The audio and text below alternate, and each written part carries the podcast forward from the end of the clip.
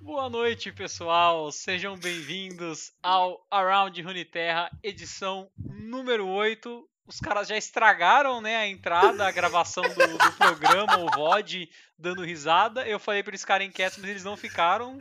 Muito obrigado, Léo. Obrigado, Kion.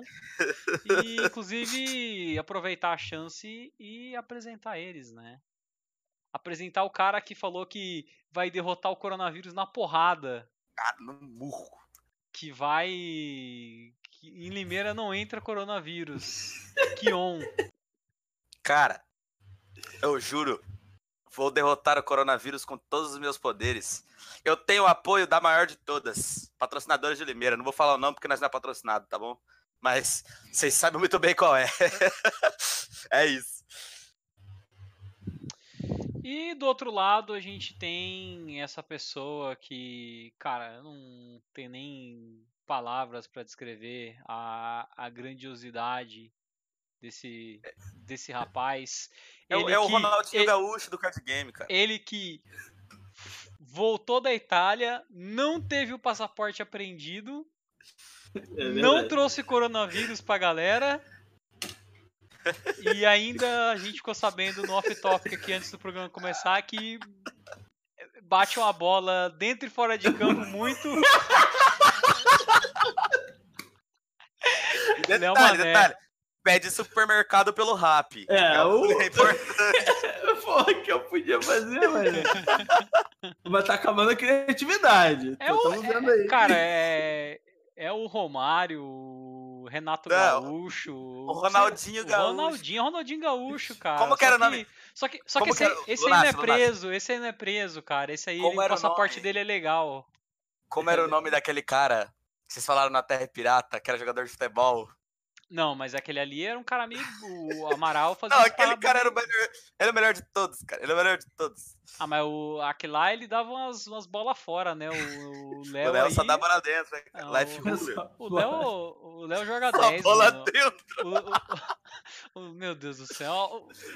A monetização eu já sei que já foi pro espaço. Por Vamos, vamos, por favor.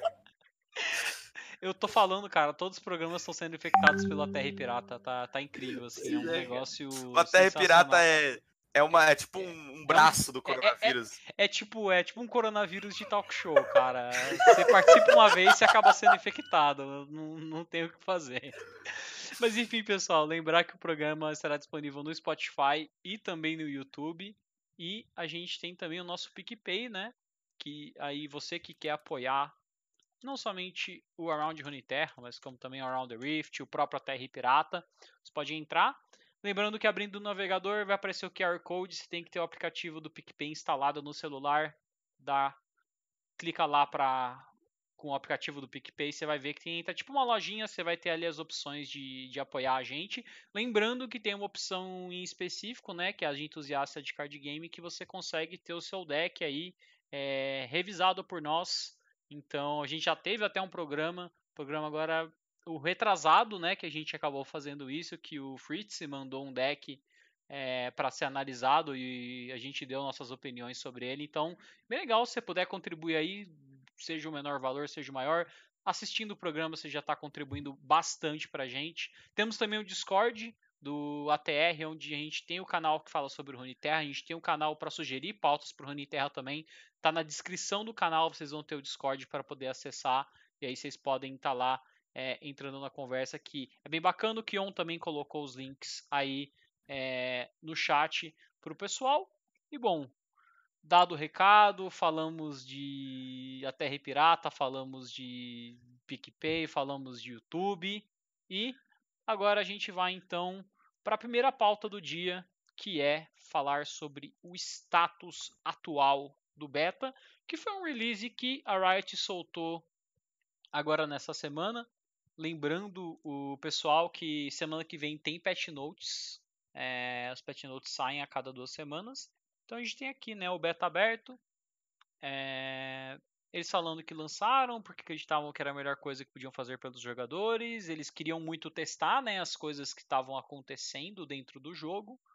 E falando um pouco do jogo, né? Eles queriam que é, as intenções deles com o jogo, eles queriam que os campeões tivessem maneiras engenhosas de você acabar evoluindo eles, a estratégia do jogo ser bastante interativa. Acho que nesse ponto dá pra gente concordar que o jogo fez isso de maneira é, bem certa.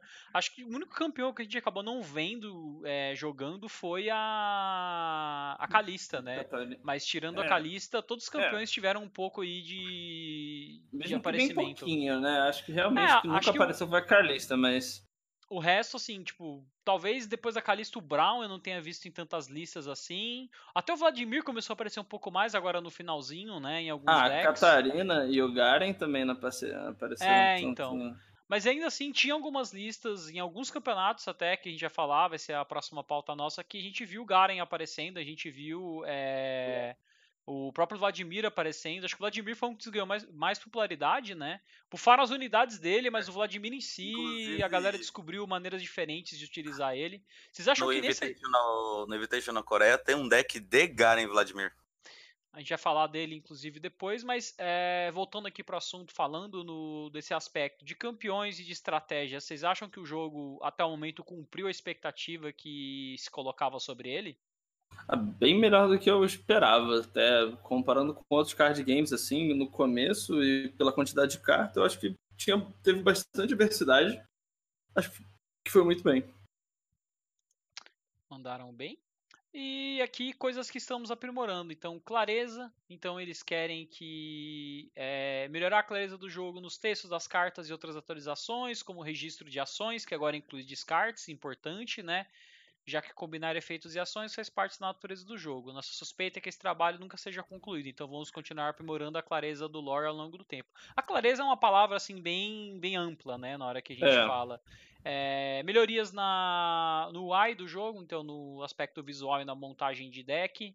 Interessante, acho que deixa as coisas melhor. O cronômetro, então, fazer algum ajuste de tempo, porque aqui mesmo eles falam, né, do, de um exemplo, que às vezes por conta de vários feitiços súbitos, né, os bursts, você acaba não tendo tempo de fazer essa jogada, porque isso acaba comendo um pouco de tempo, já por conta das animações e tudo mais que o adversário acabou jogando, então eles vão mexer nisso. Opções de FPS, eu acho que isso já deu uma resolvida muito boa, né, no último patch que eles soltaram, que deixou você destravar o FPS do jogo. E para quem joga no PC, cara, tá realmente bem bem lisinho, rodando aí, até em PCs mais humildes está rodando numa, numa qualidade boa, então foi bacana isso. E velocidade das animações, outra coisa que eles mexeram no patch passado, que foi exatamente fazer as animações, algumas serem mais rápidas, que às vezes você ficava ali, a do Zed mesmo, você ficava três dias esperando a do Yasuo, eu lembro é. que demorava bastante para acontecer, então, se é um negócio mais rápido mesmo, só para mostrar, olha, evoluiu agora o campeão e ele tá pronto para fazer a ação subsequente dele. Aqui a gente vai depois pro terceiro tópico, aqui acho que não tem muito o que, que comentar, né, do jogo, né, acho que é mais uma questão visual, não sei se vocês têm algum input para colocar aqui nesse sentido, de, da parte visual do jogo, que se é, eu acho, alguma melhora. Eu, eu, tenho, eu tenho um adendo bem pequeno para fazer sobre a clareza que eles especificaram. Uhum. Em card game é muito, muito importante você demonstrar o que a carta faz. Exatamente. Ler a carta tem que explicar a carta, certo? Exato. E e em vários outros card games que a gente sabe que tem muita, muita, muita uh, cagada, para não dizer pior, quando se trata disso. Yu-Gi-Oh! é o maior exemplo deles. Tem, tipo, tem carta que tem o texto de 10 linhas. É, saca? é bem... Não é exagero. É, não, não é, é exagero. É uma bíblia, assim, dentro de uma carta. É uma carta Sim. que ela é menor que a de Magic. Ela é desse tamanhozinho. É, assim. é, um salmo, é um salmo. É um Exato. salmo, é um salmo. E, e a adição de... de é, keywords é muito importante para a gente poder uh, identificar textos que não precisem de tanto texto, saca? Eu, Eu acho, acho que as, as boxinhas que tem do lado da carta quando você clica nela e tipo, ah, coloca o mouse em cima de um de um de uma keyword, e daí ele mostra para você o que a keyword faz. Aquilo devia ter em todos os card games online, em todos. Tipo, é, é, é expressante o tanto de explicação que eles dão adicionais em comparação a outros card games. Uma coisa que E- talvez eu consiga agora, lembrando, você puxando o assunto, que é um sobre clareza, que eu sinto que o jogo talvez ainda não mostre tanto, é que tem alguns campeões que você não identifica direito se quando ele entra o que ele tá fazendo é uma skill ou se ele tá fazendo uma ação de, de jogada, sabe? Eu acho que eles poderiam é, tentar dar uma certa é, clareza nisso, porque play é diferente de summoned. Summoned você pode invocar um bicho às, às vezes através de um feitiço, por exemplo, um Mrs. Call que você revive alguma coisa, e o play é quando você joga ele da mão. Eu não sei se tem como eles deixarem isso um pouco mais claro, mas eu vejo que às É, vezes então, acontecem misplays por conta disso, por o cara não saber a diferença do play, que você Uhum. tem que literalmente jogar a carta da sua mão em campo, e do Summoned que você pode invocar de qualquer outra maneira. Pra mim, ah, tem muito texto ainda no lore que é, é- ou é confuso ou ele te direciona mal. Por exemplo, o da Catarina. A Catarina tem, toda vez que ela ataca, volta pra mão. Certo? Uhum. É isso, né, Léo? É- É quando ela dá strike. É, quando, ela- Isso, quando ela é, toma quando- stroke, quando ela ela, bate. ela volta pra, É. ela volta pra mão, isso. Quando Ah. eu comecei a jogar, eu não entendi se tipo, ela voltava pra mão se ela ficasse viva, ou se ela voltava É. pra mão independente do que acontecia. Uhum. E daí, tipo, eu tentei jogar em volta de matar ela, e aí ela, tipo, bateu e voltou pra mão. Eu fiquei. É, eu acho que, tem, acho, que tem, acho que tem alguns exemplos assim que eu achei que no começo estavam bem ruins, que eles cada vez mais estão ajustando, né? O caso do Ledros falar que a, a- corta pela metade, mas não fala se é, pra, se é redonda isso para cima ou para baixo. E eu acho. É. Eu acho que o fato das cartas. Eu acho legal, mas é ruim. O fato das cartas estarem falando delas mesmas em primeira pessoa. Eu acho muito legal. É tipo, Lore-wise é sensacional. Mas tem muita carta que, tipo, quando eu faço isso, eu faço isso e eu faço isso. O Aí eu co- fico tipo. É "Ah". o eu faço ou o eu vejo. O eu vejo Sim. não precisa estar em campo. O eu, o eu, o eu, Não, eu é- vejo. O eu vejo precisa estar em campo. O eu vejo precisa estar em. Olha, até eu tô confundindo. Eu vejo precisa estar, é. estar em campo e o eu faço pode estar no baralho que, que Sim, proca. sim, então, exato. assim, é, o exemplo de É, eu ve- um exemplo de eu Lúcia em vejo. cena é um grande exemplo de Lúcia em cena. Trash tipo, quando eu- também é quando. É, quando eu vejo o Lucian morrer ou quando eu vejo a cena morrer, acontece isso. E o exemplo de eu faço seria o Ezreal, por exemplo. Quando Exato. eu dou alvo, o Ezreal sobe, tipo, no deck pra evoluir. E assim vai, sabe? Tá, E- É, é isso. Pux- puxando um isso. pouco de, de clareza, a- até o Flock soltou agora aqui o- no, no chat que acabaram de anunciar, dia 17, então, o lore totalmente em português brasileiro. Sim, sim. Isso ajuda muito, né? Porque quando a gente fala É, de nossa. clareza, é você entender a carta. E eu sei que tem muita gente que às vezes tentou começar a jogar o Runeterra, mas esbarrou naquela questão de É, não, não. ter um inglês muito bom e não conseguir entender. Porque é um jogo que realmente você precisa ler a carta, entender o que a carta faz para poder jogar da maneira correta. E se você não tem um inglês é, tão dominado assim, realmente acaba sendo uma barreira. Então, uma ótima notícia: daqui cinco dias, dia 17, a gente já tem o, o lore totalmente em português. E isso vai ser muito bom Sim, vai ser muito bom pro para jogo. trazer é, mais jogadores para dentro do jogo. Então a gente vai conseguir aí ter uma leva nova de pessoal que tá vindo. Talvez galera que até deu uma desistida, né, que não conseguiu entender muito do jogo, agora pode tentar novamente. Você tem algum amigo aí que talvez tenha parado de jogar porque ah, muito complexo, Ou não, não entendi direito, começou. ou não é. começou, você pode falar agora, ó, o jogo tá em português, tenho. então Sim. tá Eu tá tenho dois ou três entender. amigos que, tipo, ah, eu não vou jogar porque o jogo tá em inglês e eu não entendo inglês. Eu preciso que esteja em português. Sim. Bom, é, vamos continuar aqui. A terceira parte eles estão falando de meta. Então, no meta eles têm algumas é, métricas que eles querem É, eles, eles, eles exprimiram o que eles já tinham passado no patch note passado, né? O que eles É. queriam fazer com as cartas. Não criar cartas ruins. Assim, até um conjunto inicial e modesto de cartas poderá de de decks interessantes. Aqui eu acho que encaixa muito no sentido de você ter cartas boas, é, mesmo quando você está começando o jogo.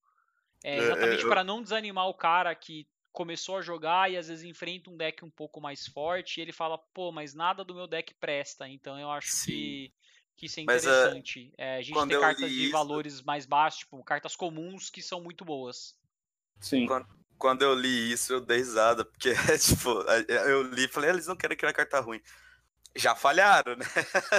Acontece. Ah, mas... Acontece, cara. Não tem como. Não, não, o dia que você falar, ah, achei o card game perfeito, você me avisa, porque até hoje, cara, mesmo os com mais É, experiência de mercado aí comente- comentários. cometem erros, então.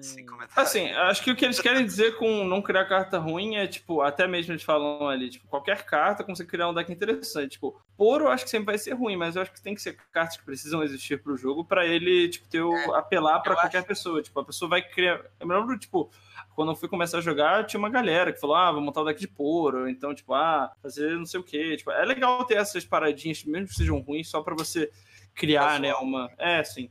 Acho é eu acho que o intuito dessa frase não é necessariamente falar a gente só quer carta que funcione no meta. Eu acho que É. o intuito é falar a gente não quer criar carta filler, Sim. sabe? Não, a gente não quer encher linguiça em booster, carta ruim. Tipo, criar, sei lá, 5 mana, 5, 5 texto, saca? Eles não querem fazer isso, sabe? É, depois eles falam fazer atualizações mensais de cartas, então que é para deixar o meta saudável e divertido, trazer novas cartas e conteúdos a fim de expandir mais as possibilidades. Acho que isso aqui é um dos pontos principais. Acho que as regiões novas, é, se realmente for o conteúdo que vai sair junto com o release oficial do jogo, quando o beta acabar, eu acho que pode acabar trazendo uma diversidade muito boa para dentro do jogo. Talvez a gente não depender tanto assim de regiões específicas para montar um deck, ter mais de um tipo de opção. Eu até mencionei isso, acho que talvez no programa passado, que, por exemplo, eles introduzirem Void, o Void ter também uma anulação de magia conforme é, Ionia tem, para você não ficar preso em Ionia por causa de um Deny, por exemplo, num deck de controle. Então, Seria legal algo mais específico do que o Sim. Deny, na verdade. isso aqui, tipo, é dá, isso aqui dá pra gente fazer uma conversa bem grande em cima, mas como a gente Dá, quer é, falar do tópico, com- é, comentar simples. É, tipo, se a gente quiser aprofundar nisso, a gente vai fazer um programa só sobre isso. só sobre isso, exatamente, dá pra fazer de Porque fato. é um assunto extenso, é um assunto que a gente já falou, e a gente ficou aqui até as nove falando. Então, vamos bola pra frente aí. É, por último, gerar uma progressão lenta e estável. Assim, o meta não será definido logo de cara. Então, assim, eles não querem entrar em panic mode, no sentido de, poxa, essa, esse, essa carta tá dominante. Ah, semana que vem a gente já vai arrumar ela. Não, eles eles estão com calma. Eles querem que os players é, deem uma pesquisada mais a fundo no meta e consigam conclu tirar conclusões a partir do que está jogando, talvez criar estratégias contra. Porque depois, quando a gente entrar no, nos campeonatos, a gente vai até ver que, pela forma como os campeonatos estão sendo montados, já dá para ter uma ideia mais ou menos de como vão funcionar as competições de lore. Então, até acho que novos modos de jogo, novos modos de jogo, desculpa, podem ser utilizados dessa forma. A gente pode é, mais para frente comentar, mas é um, é um tópico interessante. Aí no progresso, eles vêm aqui e falam, ó, taxa de uso de cartas, especialmente campeões. Queremos que todas as cartas tenham uma função no jogo, que todos os campeões sejam jogáveis aos olhos dos jogadores. Essa acaba sendo uma missão infinita, mas vamos ser sinceros, sérios, alguns campeões não estão sendo tão usados quanto gostaríamos. Então eles já sabem que realmente tem um problema com alguns campeões, eles vão É. consertar, eles estão de olho nisso, porque a ideia deles é que, como eles falaram, é uma missão infinita, né? Uma, miss- é um balanceamento infinito que eles vão ter que fazer para sempre todos os campeões do jogo serem viáveis em algum tipo de deck. É, Sim. mas é, é o destino, né? Eles estavam fadados a fazer isso. É tipo obrigação deles. Não é um negócio que eles deviam estar anunciando como se fosse uma hiper novidade. É tipo, é o que acontece em todo card game, pô. Eles têm que balancear as coisas. É, bom, alguns simplesmente ignoram. No Hearthstone acontece, pelo menos. Mas, mas se você quer ser um card game de qualidade, você tem literalmente. É, não, você deve balancear, sim. Sim, é, é tipo, é tipo como se a, o Hearthstone, ao invés de não balancear as cartas, ele estivesse escolhendo não balancear os heróis. É tipo assim, é tipo, Mage tá forte há muito tempo? Tá. É isso, sabe? É, não, mas já teve época, tipo, um ano inteiro que Priest era injogável. Já teve ano. É. Mas é. Ó, outra coisa interessante, isso aqui é de um cara que fez programas sobre patch note de League of Legends por muito tempo.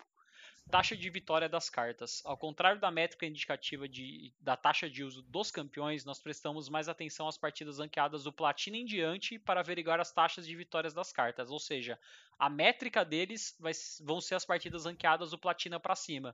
Que, segundo eles, é o que eles consideram, talvez aí na métrica deles, é o que eles consideram realmente que é onde o pessoal tá jogando num nível já que dá para perceber se as cartas estão fortes ou não. Concordam, discordam? É... Sim, concordo. É... Lá vai o Léo. Advoca, Léo, vai. Ah, é que assim, por exemplo, eu vou dar um exemplo para vocês. O Hearthstone tinha um programa que era o Hearthstone Deck Tracker, que era utilizado por muita gente. Era um site que ele pegava data de todo mundo que jogava. Lá você conseguia separar por rank e etc. Você, quando pegava algumas matchups, só no Legend, e tinha diferença também, tipo, Legend, ou então top 1000 Legend, top 500 Legend. Uhum. Então, tipo, é, você analisar como uma matchup funciona, ou então como, qual é o rate de um deck contra o metagame, é, no, a partir do. Acho que a partir do Platina ainda não vai te dar de fato o. Assim, eu não acho que você deveria estar fazendo o jogo só para as pessoas que jogam no maior, no maior nível, mas o que eu quero dizer é o, o desempenho dessas pessoas não vai qualificar de fato se a carta é quebrada ou não, entendeu? Tipo, eu acho que já, já aconteceu no Hearthstone, já aconteceu em vários outros jogos, nerfarem carta que não fazia o menor sentido ser nerfada, porque ela era muito mais fácil de usar, o deck era mais é, acessível, coisas assim, sabe? Então, tipo, eu acho que, assim, é, é, é um jeito que eles decidiram fazer, mas eu acho que o melhor jeito seria ou ter um play design, que é o que eles têm, né? O Robinson faz isso. E eles já interpretam isso. Eu não acho que acho que precisa ter data para tomar de base, uhum. mas eu não acho que precisa ser do platina para você ter tanto número. Eu acho que podia pegar só do mestre, ou então só de, sei lá, é, de, de formas é, mais é, precisas, eu acho. É que eu acho interessante uh, da seguinte maneira, porque é, eu fiz tudo random por muito tempo, aí quase, acho mais de dois anos na verdade, e a gente fazia muito patch note, e às vezes vinha umas mudanças de patch note no LoL, que você falava, cara, mas da onde tá vindo isso? Porque não era forte no competitivo, você não via o pessoal do Challenger comentando, aí você ia ver o Champion tinha um win rate assim absurdo no Gold ou no Prata. É. E os caras, é uma, é uma... e os caras nerfavam por conta disso. Então, assim, eles, é, é interessante, pelo menos para mim, sabe, ver como que eles mudaram o approach para um outro produto, no caso lore, sabe? Que é, é, eu acho que eles não mudaram o approach, é aí que tá. Eles simplesmente consideraram o ferro, o bronze, o prata e o ouro como elos de aprendizagem. E a partir do platina você tem, tipo, uma métrica para você, você que o platina deles seria, por exemplo, o gold o do gold do LoL. O gold, o gold do LoL. Pode fazer, é, faz Nossa. sentido. Eu acho que é muito mais fácil pegar Gold é. no lore do que no LoL. É, só... É, não, mas não, é não, não, não, não. Contrário, contrário. No, no LoL, não. Não, é mais, é, é mais. Eu acho que é mais é fácil pegar no jogo. lore. Eu acho que é mais fácil pegar no lore, porque no lore você não. Não. No, no, é mais no fácil. Lore, no lore você tem que jogar muito mais jogo, bicho. Que isso? Não, não, não, não. não. Tem sim. Lógico que não. Cara, você tem que lembrar que no League of Legends existe uma coisa que não tem no lore Chama série de promoção. Série de promoção, exatamente. E é aí que tá o problema. É por isso que é mais complexo pegar elo no LoL do que no porque, lore. Porque toda, o lore é só elo. Toda vez que você sobe um ET é um MD3, toda vez que sobe de divisão é um MD5 para você subir. Sim. Não, mas, sim, mas é, sei, não é aí mas... que mora o problema. Não é aí que mora o problema. O negócio é o seguinte: eles literalmente pegaram a filosofia que eles usam no League of Legends para passar ela pro lore. E eu acho isso errado. Porque o LoL tem de fato grandes problemas com ah, tal campeão tem, por exemplo, uh, semana passada é, no Challenger Jana tava com um rate tipo assim, absurdo. Era coisa de tipo 70 e poucos por cento. Saca? Isso, tipo assim, nunca pode acontecer no League of Legends. Nunca. Porque, tipo, a máxima de variação que você pode ter é 10%. Bateu 60% é porque tá absurdo. 73%, 73, 78, eu não lembro agora. Mas é um dos dois. É, tipo, é muito, muito grande. E aí, a Riot tipo, deu atenção a isso. Só que é, a Jana não tava forte como suporte, porque ela é um suporte. Ela tava forte no top. Uhum. E daí deu uma série de problemas absurdo por causa disso. E a Riot tem que dar atenção diferenciada para esse tipo de campeão.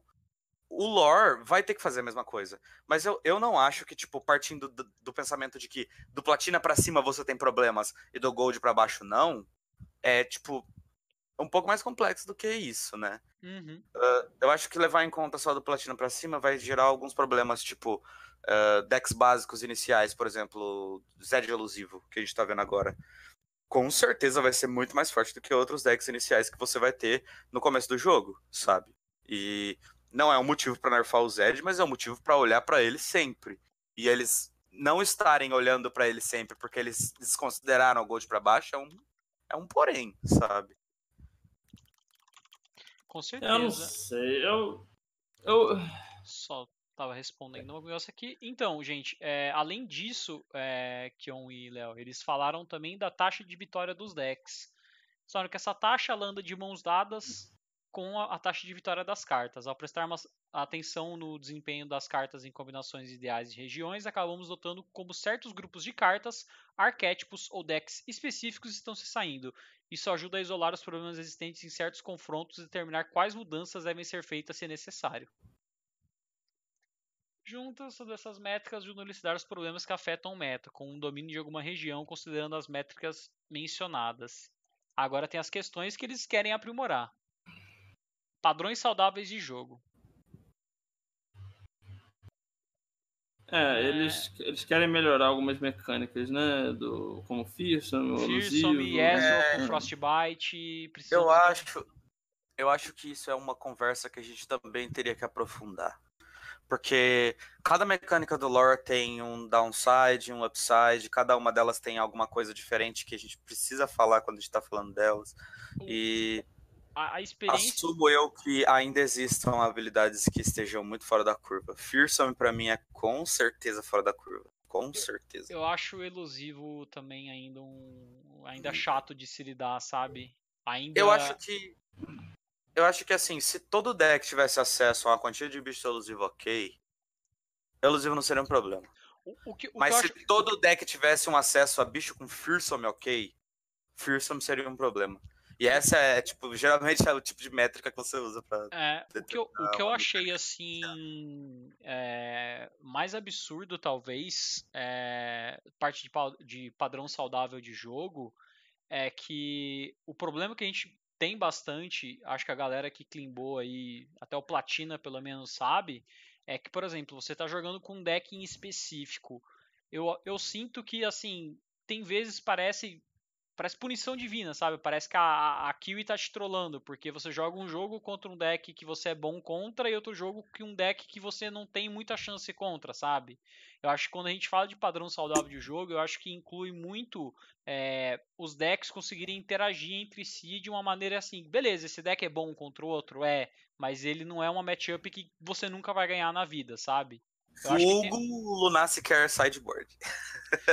Não sei nem se é sideboard, cara. Pode ser que a gente tenha que trabalhar um- de um jeito diferente nas rankeds, talvez com opções, talvez um MD3 com opções de deck. É que aí, cara, já entra na questão de o jogo vai prolongar demais o tempo, É, etc. eu acho que, Eu acho que não vai rolar. Eu acho que não vai rolar.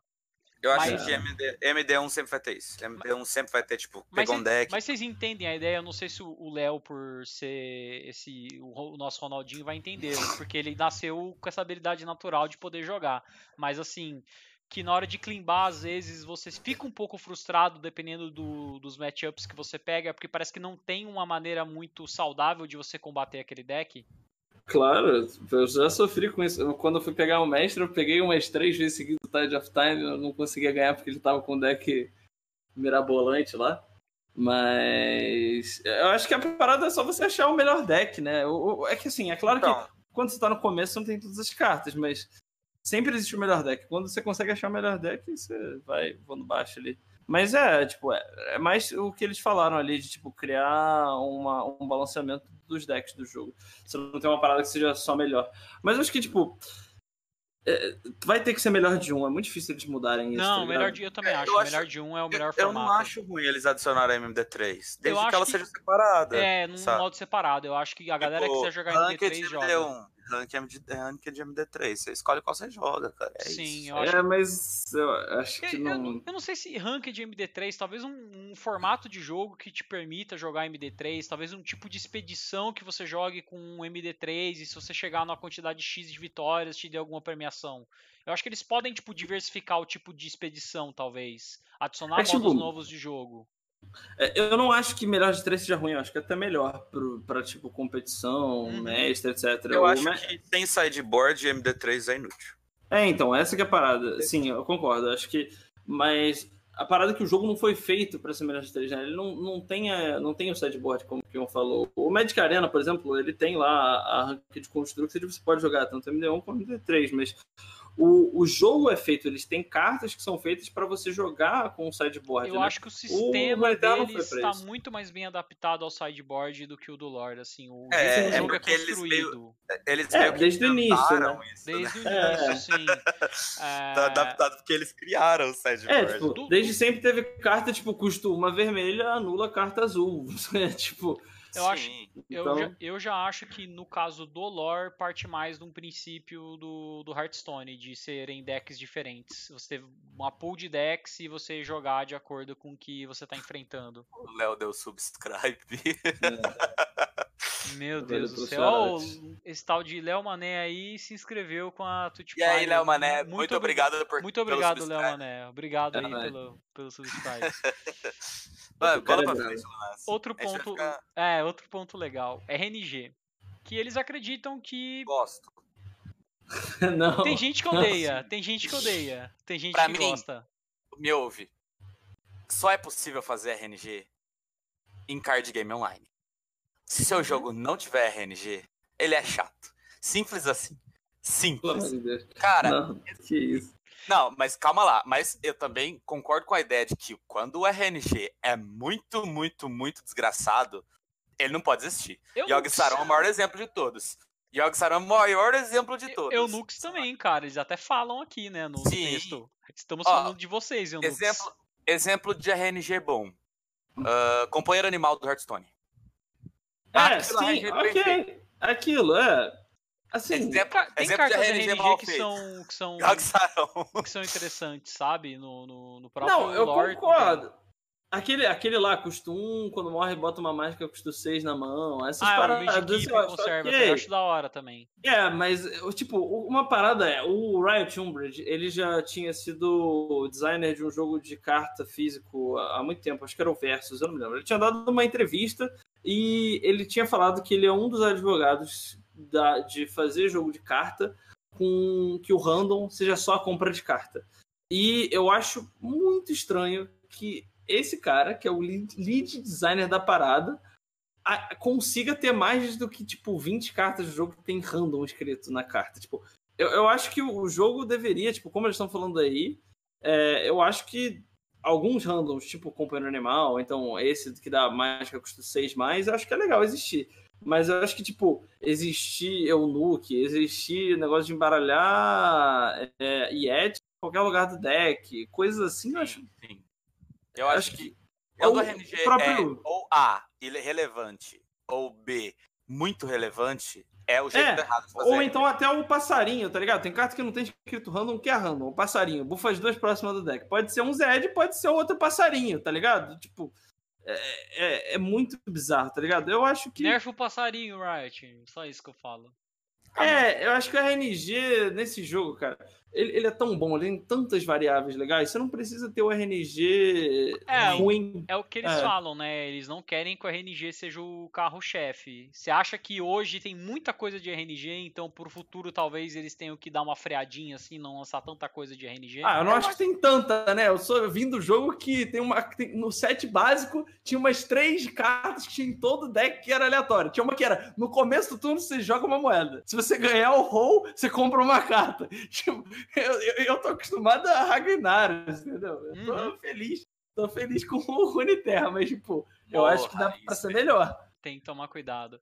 Aí o próximo tópico deles é Ilhas das Sombras. Aquela região que A gente sabe, né? Nerf já era. Não Cara, essa. Nerf. É, eu acho incrível, assim, que eles conseguiram fazer com que Ilha das Sombras é, fosse uma coisa meio histórica, assim. Eu senti que eu tava vendo o...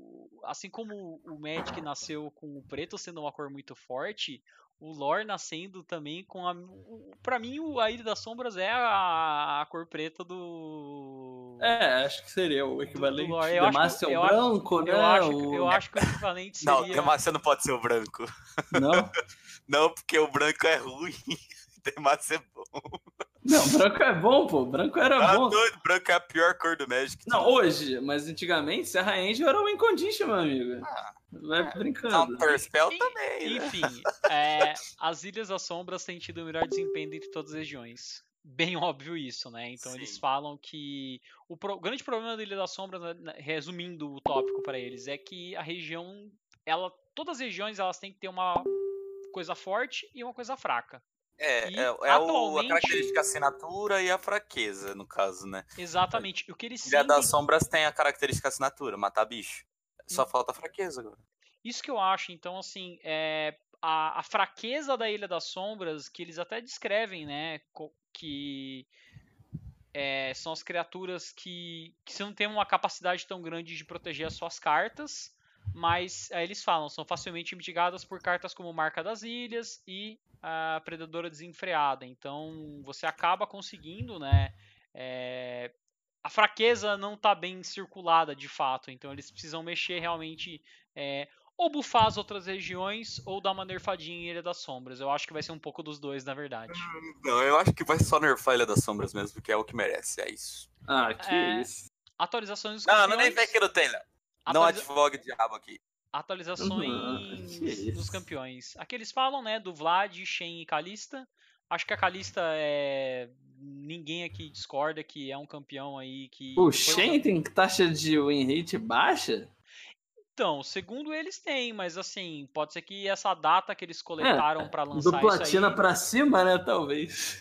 Então, eu não sei porque de repente o Shen apareceu, né? Todo mundo falava, ah, o Shen tá ali, né, no mesmo bloco da Kalista, uma carta que não presta, e de repente o Shen Eu não começou sei, a eu aparecer. sempre achei ele bom. Ô, Lunassi, eu acho que os pop-ups de mensagem que você tá recebendo estão vazando na stream. Então, Sim, O olha som o chat. só, som só, não. ah, são só os sons. Não, esse aqui é fácil de mutar, galera. Então, eu vou eu vou mutar, é, porque isso aqui vem vem na configuração, né, do É do Zap Zap. Ou Não, é é do Messi. do, é do Messenger, cara. Só que eu sou meio Chico tá Bento aqui. e eu não sei como é que. como é que faz isso aqui. É, Léo, pelo visto o Lunassi tá te xingando no chat aqui, infelizmente, é a vida. Caraca. Facebook é o chat. É isso, né? Na Ah. frente ele me chama de jogador de futebol, por trás ele tá ali me xingando. É, por trás ele te prende no Paraguai, né? Pois é. Vai, Pronto, bora pro próximo. já, já tirei as duas coisas aqui e agora não vai ter mais notificação. Pronto. É, na atualização eles falam do Vlad, Shen Kalista, que estão com uma taxa de uso bem baixa, queremos melhorar isso.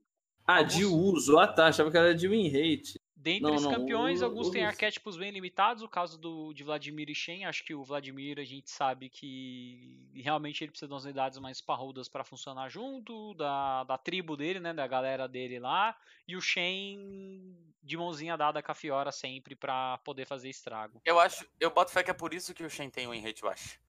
Porque sem a Fiora ele não funciona. É, é muito. Exatamente, eu acho que ele é muito. Assim. Ele é limitado demais, né? As estratégias que você consegue fazer em volta dele. Sim. O, o Vladimir, eu sinto que o pessoal deu uma espalhada, sabe? A gente chegou a ver deck de Vladimir com Ilha das Sombras, Vladimir com Freyord, que é o padrão, né? Que todo mundo imaginava que ia ser. É, próprio Vladimir com Demacia, agora que a gente vai até falar que teve um cara que jogou no, no campeonato da Coreia. Mas deu uma, uma abertura, assim. Já, já o Shen, eu acho que tá preso no deck de Fiora e a Kalista tá presa num limbo que ninguém quer jogar com ela. Exato. É isso, Pet Note ou tem mais alguma coisa? É, além disso, Mais visão, há, é, os campeões destruidores, mecânicas que envolvem destruições do inimigo. Então, Yasuo e Ezreal, eles não querem mexer nesses dois por enquanto. Acho que o Ezreal, cara, ele acho que mexendo em algumas cartas do deck dele, não mexendo nele, eu acho que já dá uma equilibrada boa no, no que Eu ele pode acho. fazer. É. Basicamente, Eunuchs, eu acho que é o- um dos grandes problemas do deck do Ezreal. É a carta que faz o do Ezreal conseguir, de fato, segurar a partida, flipar e eventualmente ganhar o jogo fazendo a habilidade dele funcionar.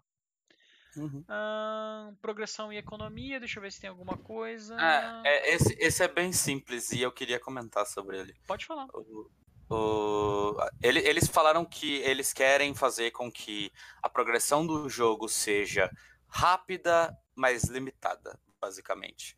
Eles querem que você progresse, porque você progrida, desculpa. Mas eles não querem que você tipo faça assim e tenha todas as cartas. Óbvio, né? Eles querem dinheiro também. Ah, eu acho que Uma coisa a- que, uma coisa que eu gostei, desculpa cortar aqui, um, é que eles querem cortar um pouco do RNG envolvido na, na questão de obter as cartas. Eu acho que principalmente uma. A maior insatisfação que eu percebi de alguns jogadores foi que conseguir determinados campeões é ainda um problema muito grande, sabe? O cara às vezes fica naquela, naquele limbo que ele tem que ficar uma semana farmando pra conseguir ali pegar uns shards, comprar uma cópia do campeão, enquanto ele precisa de três. Uma sugestão que eu tenho, que eu acho que não vai ser acatada porque o jogo já saiu dessa maneira, é que quando você começasse o jogo, você pudesse primeiramente fazer os tutoriais e depois você fazer uma escolha baseado no que você jogou nos tutoriais. Então, poxa, eu gostei mais de Lucian, então eles já te dão algumas Uhum. cópias de Eu acho, Lucian. acho que seria muito legal. Porque, Elise, tipo, o jogo te dá Darius e. É, basicamente você não escolhe, né? Eles falam, ó, toma É. aqui esses campeões e você vai jogar com eles até você conseguir farmar os outros. Então, assim, O que é muito ruim, porque os campeões que eles te dão, tipo, além de Elise e Darius, nenhum tem sinergia. Saca? Eu- acho que não é nem uma questão até de sinergia, porque no começo você vai estar montando os decks ali, mas naquela questão de aproveitar o que você tem de, de recurso para montar um deck bacana e tal, e você não vai estar ligando Sim. muito pra sinergia mais pra power level e de fato, mas assim, eu, Ah. eu acho que o que devia ter sido feito era ter essa opção, sabe, de você poder escolher um deck. Sim, é, sim. Poxa, eu quero jogar de Lucien, ou eu gostei da mecânica que seria muito Karma. E- Eu porque- também acho que seria muito bom. porque não estragaria a progressão do Nem jogo. que porque fosse, assim, tipo assim- beleza, o cara montou um deck de Lucian, mas ele.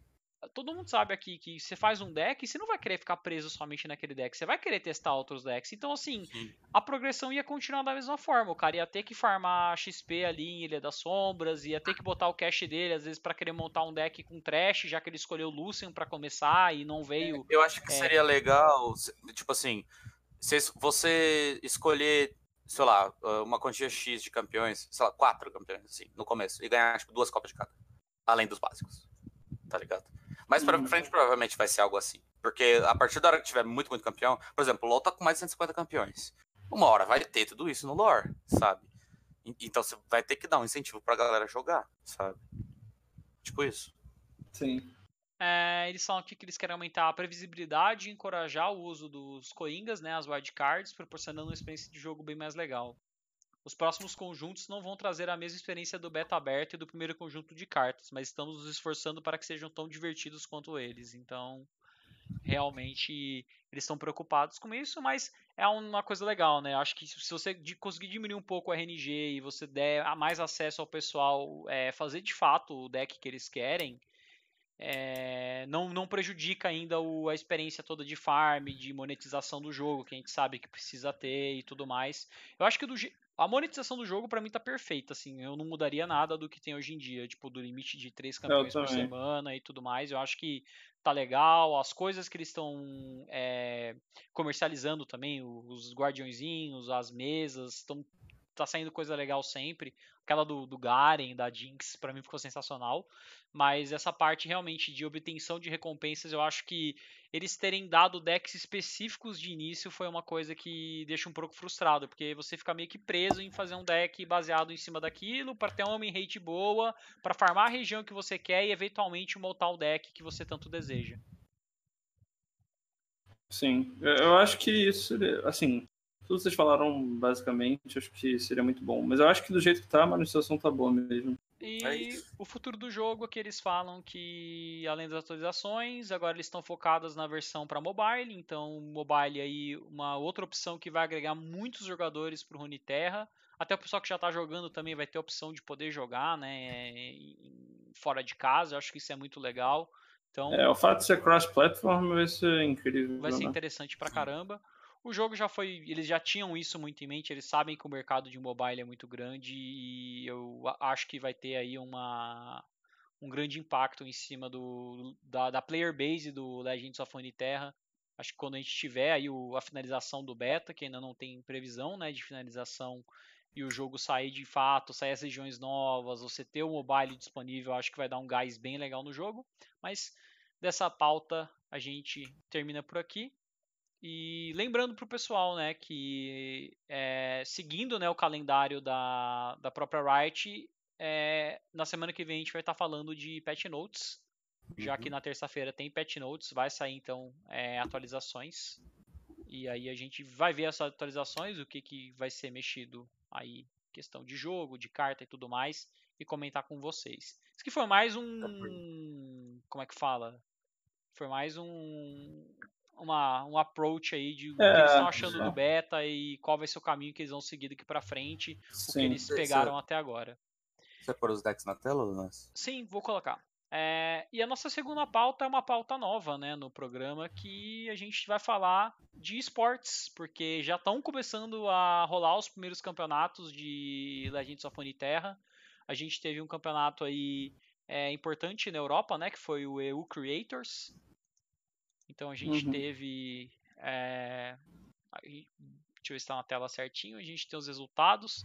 É, desculpa pessoal, mas a gente até ontem ou anteontem isso tava no site do Dex of Terra disponível, mas agora a gente só tem realmente a imagem que o Kion acabou salvando por outro motivo, mas dá pra gente ver aí como é que foi, né? É, top 4 a gente teve Karma Control, Fiora Bearer. Você percebe, né, que é, cada jogador teve acesso aí a, a três decks diferentes. Então seguiu muito da do que o Hearthstone faz, por exemplo, né? De você, Sim. em vez de você ter um sideboard, você tirar cartas do seu deck e colocar cartas pra dentro dele, de você ter decks diferentes, exatamente porque cai naquilo que eu falei, né? Que existem determinados decks que, por mais que você tenha uma mão muito boa, se o adversário vier com uma mão ok, ele já consegue ter uma boa vantagem contra você. Então, acho que terem decks diferentes é necessário para o jogo, para você ter aí no aspecto competitivo um, um jogo saudável da gente poder assistir.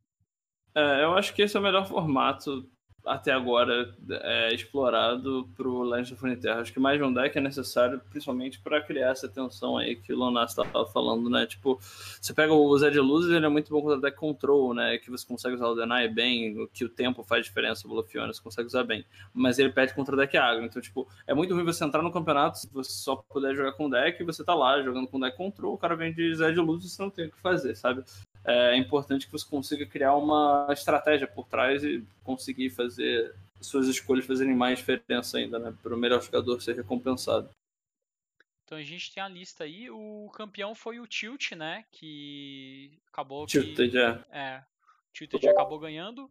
Mas além desse campeonato, a gente tem outro campeonato rolando. E esse dá pra gente mostrar pra vocês, pessoal, que é o Lore Korea A gente, Invitational. a gente consegue abrir. é, Pode abrir clipe da Twitch aqui sem problema? Você consegue mostrar, Lunas? Cara, eu acho que eu consigo. Do jeito que tá clipado o navegador é pra eu conseguir. Posso testar. Então, eu vou mandar um link ali pra você, ver se você consegue abrir na stream isso. Que essa foi a será- jogada do torneio. a jogada Acho que eu sei qual que é Você e vai mandar o que? Via Facebook? eu acho que vai me deixar Mandei lá. triste. Pegar aqui no Facebook então.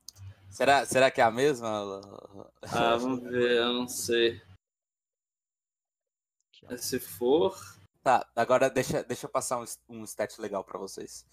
Ah, Cara, lá no Reddit, os caras fizeram contagem dos campeões. De, de qual foi o campeão mais usado? Tipo, top 3 campeões mais usados. Qual vocês acham que foi o primeiro? E carinha, Elise. Chuta aí o top Zed. 3, vai. Chuta o top 3. Você acha que foi isso também, Lunas? Ó, vamos lá. É, tô com é, Posso dar play já, isso é, é, pessoal? É... Isso aí é muito triste, nossa. Dá play aí, mostra lá. É muito Sim. triste. Vou muito... deixar mutado o áudio. Isso não devia ser possível. a cara. A, cara. A cara que o cara faz na hora que ele vem tudo esses de boa, ele faz tipo. Ganhei. é isso, tá ligado? Essa é a, a reação do cara.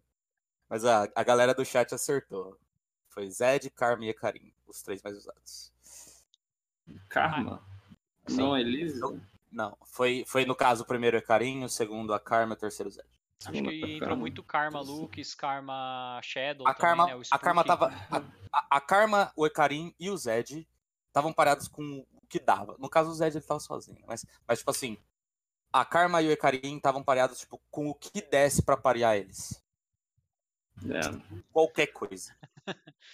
Bom, é, a gente tem agora aqui os decks que participaram, né, do, do- das, Uhum. das oitavas de final, né, Round of 16, oitavas de final do, Sim. do campeonato. Vocês, Tem vocês querem, muito vocês deck. querem escolher. Vocês querem escolher algum pra gente Vamos falar? ver o Xixo, os decks do Xixo e do Surrender. São os É, dois eu- melhores jogadores. Eu quero ver, obviamente, esse Garen Vladimir, né? Ó, vamos lá, então. Obviamente. O Surrender jogou com Tá, pra quem não sabe, o Surrender, ele é Grandmaster no Hearthstone, ele é, ele é muito bom. Ele já ganhou muito. de- Ele já. Porra, o cara é Ah, a, absurdo. gente vai, a gente vai pegar quais decks? Qual- Ó, quais vão ser? Primeiro tem o Timo Burn. Tá, É. Timo Burn do Surrender. Hum, Exatamente. interessante. Ele não usou Draven. A gente, vai, a gente vai abrir o Garen Vladimir. Eu quero muito ver esse deck. Pelo amor de Deus. A gente, A gente tem. abre, a gente abre, a gente abre. É o Frozen Winter, é um streamer que eu sigo. Exatamente porque eu tava. Ele tava tentando muito encaixar Vladimir no. É, no meta Daí a gente vai ver. A gente vai ver qual do Xixo? O Mistreats? A gente pode ver, acho que dá pra ver os três. A gente, pa- ver a gente passar bem rápido, assim. É, eu achei interessante esse deck dele, porque é um Timo Noxus, né? Só que não usa Draven. Ele não tá usando o Rummage, né? Uma parada mais focada em bicho. Ele tem. É, Ele usa alguns bichos a mais do que o deck normal. Ele usa Brothers Bond, achei interessante. Ele usa Shot Barrage, mais pro end, assim, né? Interessante as escolhas. Eu não conhecia essa versão desse deck. Achei interessante. O que eu achei legal do, muito do bom. True Shot Barrage é que era uma carta que ela tava praticamente morta quando o Deny era 3 manas, mas eu lembro de ter visto alguém que jogava de, de Ezreal falando, olha, agora que o Deny foi pra 4, eu acho que o True Shot Barrage tem espaço no meta atual. Você E não deu você outro. faria alguma alteração, Léo? Nesse deck de Timo? Não sei, eu tenho que testar, eu nunca joguei com esse deck aí. Eu, eu gostei já com a versão mais é, burn, né? Você não usa Stut Academic, você também não usa True Shot Barrage, não usa Brothers Bond, aí você usa Rummage e usa Draven pra você conseguir não. ciclar mais o seu deck pra conseguir ma- pegar mais Brothers burn. Bond é quebrado, cara. É bom, é muito bom, é muito bom, concordo. É interessante esse deck, cara. Você tem o Decimate ali Gostei. que no finalzinho do jogo, às vezes é os 4 de dano que falta pra você ganhar a partida de fato. É, esse deck, esse deck é muito bom. O- a ideia de Timo Burn é muito boa. É, e o Timo aqui, ele funciona. Assim, o cogumelo dele, assim, o dano que der, um pontinho, dois pontinhos, três É, pontinhos mais de a, dano. a parada tá- do Timo, a parada do Timo não é nem. Ele nem é a melhor criatura do deck, mas a parada é que ele é uma win condition por si só se o cara não responder. Ele tem que usar uma remoção e ele geralmente consegue dar um de dano e botar assim cogumelo no deck do cara, e o cara tendo que gastar mais mana do que um. Então, tipo, a parada do Timo é essa, tipo, o cara não pode fazer bicho para bloquear. Assim, a não ser que ele esteja de Ione e esteja jogando de elusivo, mas geralmente o Timo é uma carta que ele tem que usar uma remoção, senão ele vai perder. E o É. legal do time é que, assim, beleza, ele é uma mana, um, um elusivo. Você bateu uma vez com ele, ele não tá dando um de dano só. Ele tem a possibilidade de dar, tipo, dois, três, quatro, porque É, uma hora. os dois. É. É, uma hora eventualmente os cogumelos dele vão procar. Então, às Cada vezes. ataque Ah. deve dar uns dois de dano. Depende do momento, né? Mas no começo. É, é mas esse- pode ter situações ali Timo que falta, tipo, um de vida pro cara morrer e você consegue num, num cogumelo que você plantou lá no começo do jogo, sabe? Não é muito reliable, beleza, mas ainda assim é uma carta chata de lidar. E esse deck de Timo Burn com dois Timundários? O que que tá acontecendo? Eu Achei interessante. É um deck que, se o pessoal for tentar. é, quiser montar, não é um deck caro. Porque você vê que a maioria das criaturas. É. Todas as criaturas são comuns. Comum. O que você vai ter de É. épica vão ser dois True Shot Não, esse deck é bem bom. Que, que deck é e três timos. Cara, é um deck totalmente ali ao Budget. alcance do pessoal fazer. É, é bom, Abre, o deck do dois Timundários, pelo amor de Deus.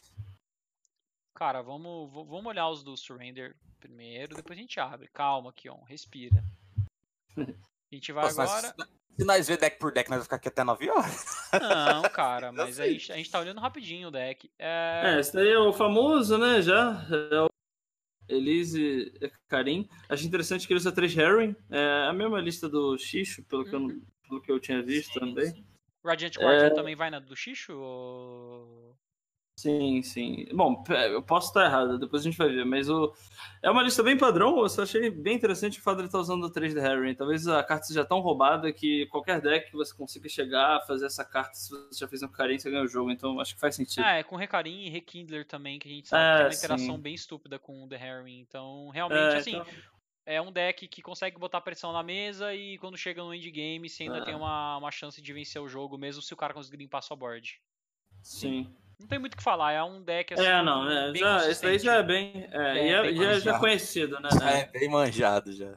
Esse É. Elusives do Surrender tem alguma diferença da lista dele pra lista do. Deixa eu ver. do Xixo? Eu acho que não, eu acho que é a mesma Ah, lista. não, é a mesma, mesmo, 100%. Esse, é É, outro é deck- mesmo esse é outro deck que eu falo pro pessoal. É um deck muito. É, eu tô usando Barato ele pra fazer. fazer. o. Eu tô usando ele pra fazer o free to play no. é muito do- barato de fazer pela simples questão É, de que você já começa com Zed na sua É, inicial. dois, né? Então, dois, você, dois é. é, o que, que você vai correr atrás aqui, ó, vai ser basicamente do Skinko Wayfinder, do Gilded Protector e do Gringlade do- Windfarer é, e do Dragãozinho. É, É, E o Green Glade do também é raro. é raro também, mas é, não é nada assim que, nossa, vai te quebrar, sabe? Porque Sim, sim, sim. é um deck relativamente rápido de você farmar ele e o. E muito forte. É, o Léo tem experiência, sabe que é um deck E- muito e daí- forte. E você farma ele, faz ele, daí você usa ele pra jogar, e daí você continua farmando outros decks, e é assim que vai. Bom, a gente tem agora os do Xixo pra dar uma olhada, né? Acho que o Xixo não jogou Right. com eles dois eram do mesmo time, talvez sejam até as, me- as mesmas Sim, as listas. mesmas listas, Né? é literalmente. A- a eu única- abri as três. Literalmente não, não, não, é as, nas listas Não, porque o, o, o, Xixo- Rally Miss Rates dele tem. Uh, Rateless Pursuit. Ele tá usando duas É. Rateless e duas de Guardian, Radiant Guardian. A lista dele de. A É, única diferença Cover do- Noxus é. é, a única diferença Não dele né? é- É mais focado em bicho, né? E também tem a mecânica de descarte, né? Ele tá usando o, o package de descarte com a Jinx, que é interessante. É só outra decisão, né? Mas o que você tá esperando no metagame? Esse deck que tem mais bicho, ele é melhor contra matchup de atrito, né? Enquanto a matchup de burn é melhor quando você tá jogando contra mais decks mid-range e control. Então, Uhum. escolha de deck aí interessante também. O deck também meio manjado, né? Apesar de não estar tão popular, ele é um deck bom, né? O Draven Jinx é é uma boa interação.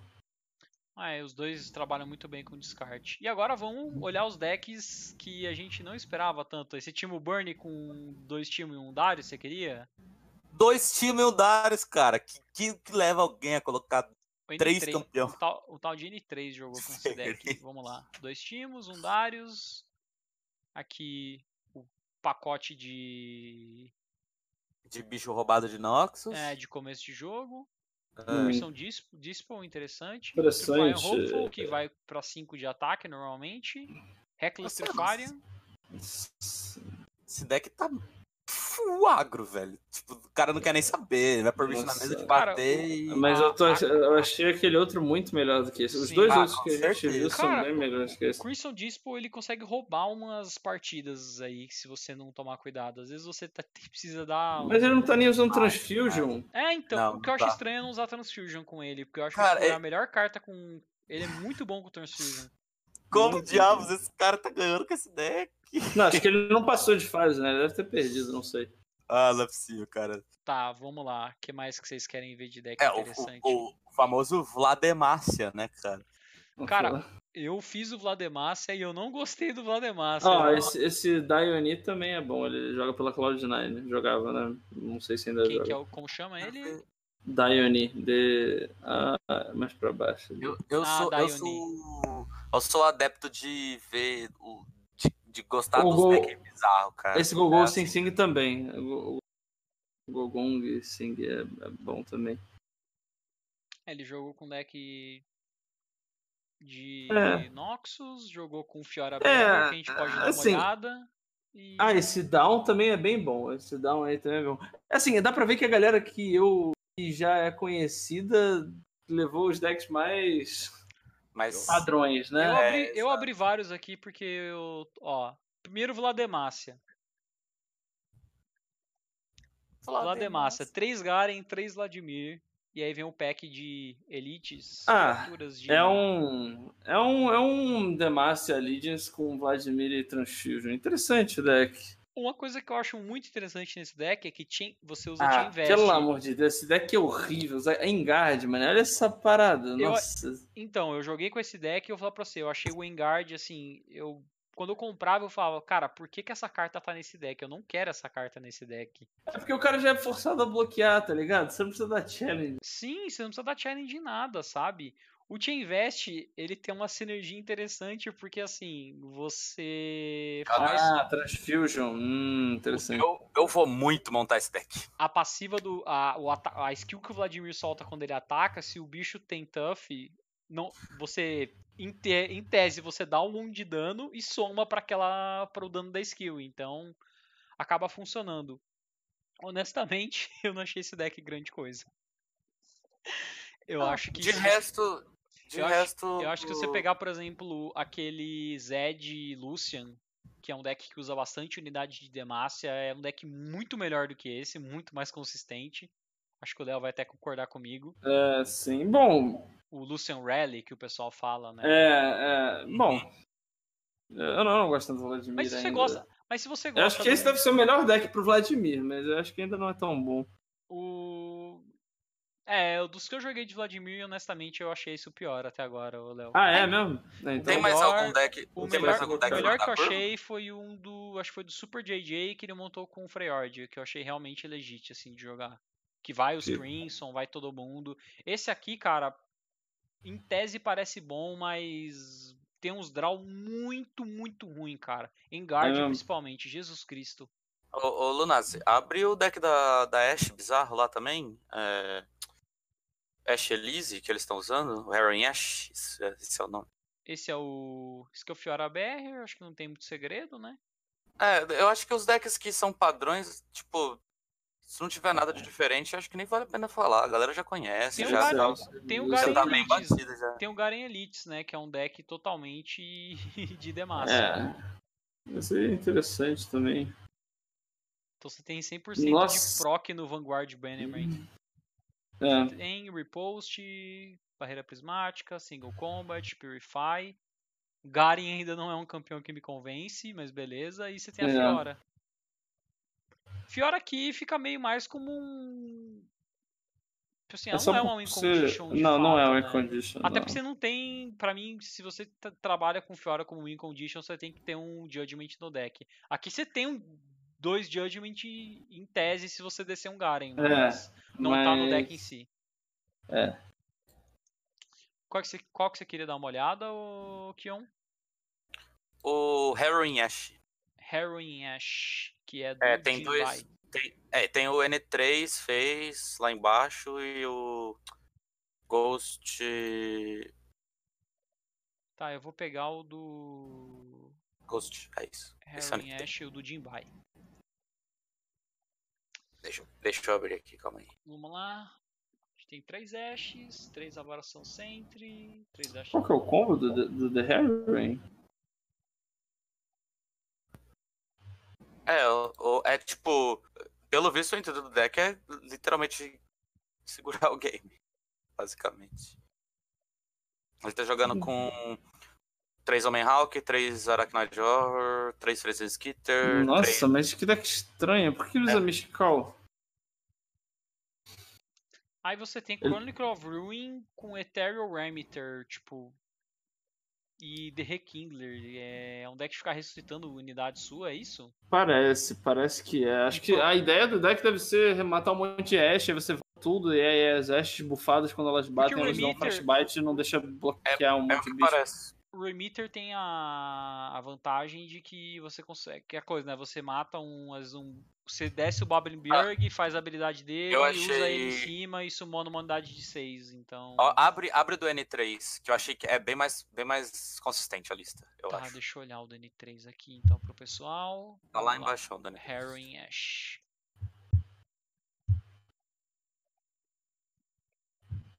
Elise, Ash E aí Esse você- não é o do. Ah, é, esquece, eu tô vendo a string. Achei que você não tinha aberto. o Não, DD3, eu tô, eu tô com ele aberto É. agora. Três Homem Então, aí eu- Hawk, três Arachnid Horror, três Frenzy Skitter, três Babbling Björg, três Nossa, esse deck é mais estranho ainda. Eu achei que é bem mais fechadinho, bem mais. Faz mais sentido do que o outro, pelo menos. Eu, eu não entendi como é que tá ganha. É essa parada mesmo? Eu- de eu voltar boto a fé. Ash? É, eu boto fé que é totalmente em volta de voltar a Ash, tá ligado? Aí você É volta tipo, a tu- Ash, trava a mesa É, do cara e ataca a tipo, vida dele. Tipo, A Ash morre, você volta com o Rekindler, daí você, tipo, faz outra Ash, etc. Até você ter, tipo, Ash o suficiente pra você fazer um Harrowing com várias Ash, você bate com tudo, fica tudo zero e provavelmente você ganha nisso, tá ligado? Uhum. Interessante. É, e É tecnicamente você. você- você- É legal você- ver esses decks mais estranhos. É, então, eu achei legal, cara. É um que eu vou mostrar aqui, eu não sei se o pessoal já tá acostumado, mas é o deck, inclusive, que eu tô galgando montar agora no momento, que é o. Eu, eu acho que esse deck tá rodando, Léo. Eu acho que esse deck tá rodando por causa do.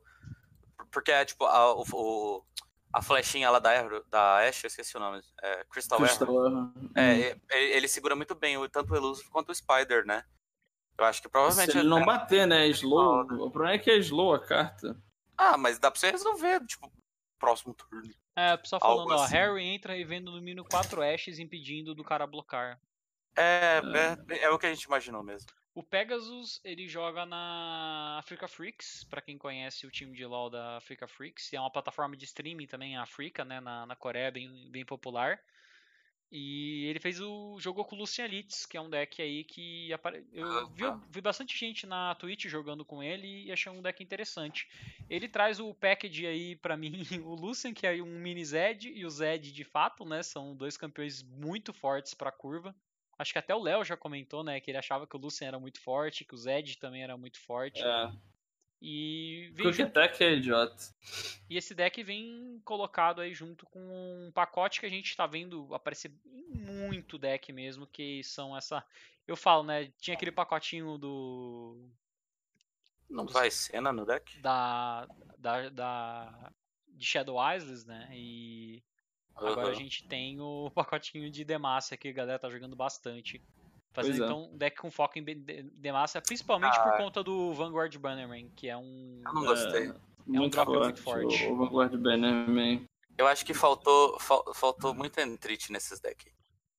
Zwifting Lancer, que pra mim é excelente, porque você consegue matar uma unidade do cara, às vezes problemática, um campeão do cara, e ainda você cria um Elite na sua mão, que a gente sabe que Elite pode vir em coisa muito boa, pode vir uma Citra normal também, mas Eu, eu acho que esse deck roda em volta de, de, tipo, ter todas as ferramentas que Demacia tem pra, tipo, deixar as cartas quebradas. É. Radiant Strike é muito forte, Purify é muito forte, Back to Back. Ah, eu não gosto tanto de Purify, mas é. Ah, não, é muito roubada essa carta, pelo amor de Deus, cara. Ah, tem umas matchups que é absurdo, mas tem umas matchups que é tão ruim, é, sei lá. o que você colocaria no lugar de Purify? ô? Não, acho que, acho que tem que usar mesmo, mas é que eu não gosto da carta mesmo.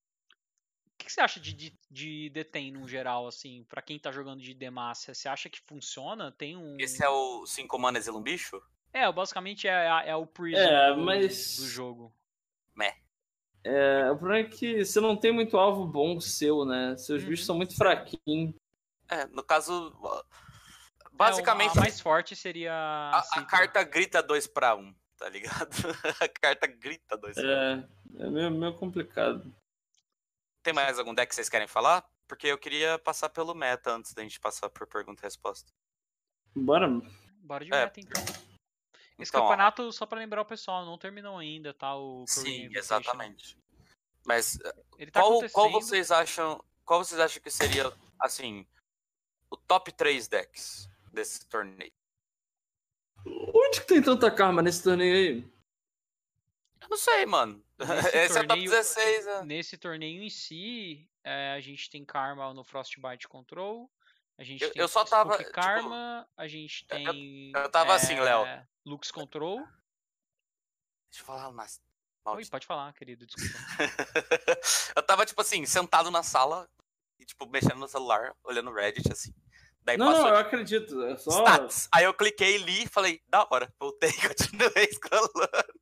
Só, só transmiti a informação que eu vi. Não tenho a menor ideia. Eu não assisti esse torneio. Eu assisti, tipo assim, Mas era highlight. desse da, da Coreia mesmo ou era do que a gente É, tava falando. é, era, era o mesmo, é tipo o mesmo nome. Era Invitational Coreia, tá ligado? Foi estranho, porque tinha pouco deck de karma ali, né? Eu, abri- eu vi agora, agora que você comentou, eu reparei, realmente não tem karma aqui.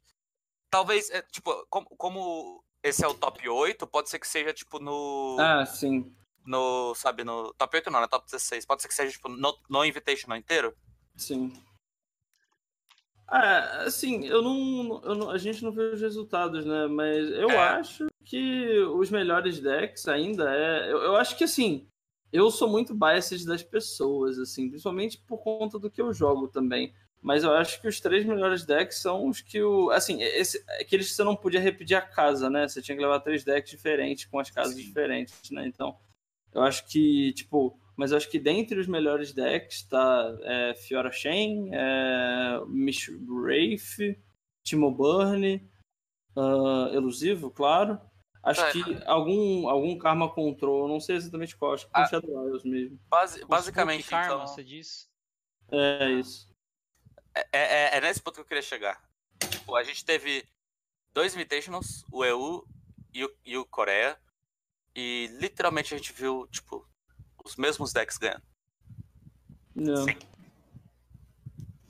Ah, eu acho que tá, assim, eu acho que é diversificado o suficiente, sabe? Eu não acho Não, que seja com não. E- Eu não acho que não esteja diversificado. Mas eu acho que isso prova de que a gente precisa de uma expansão logo.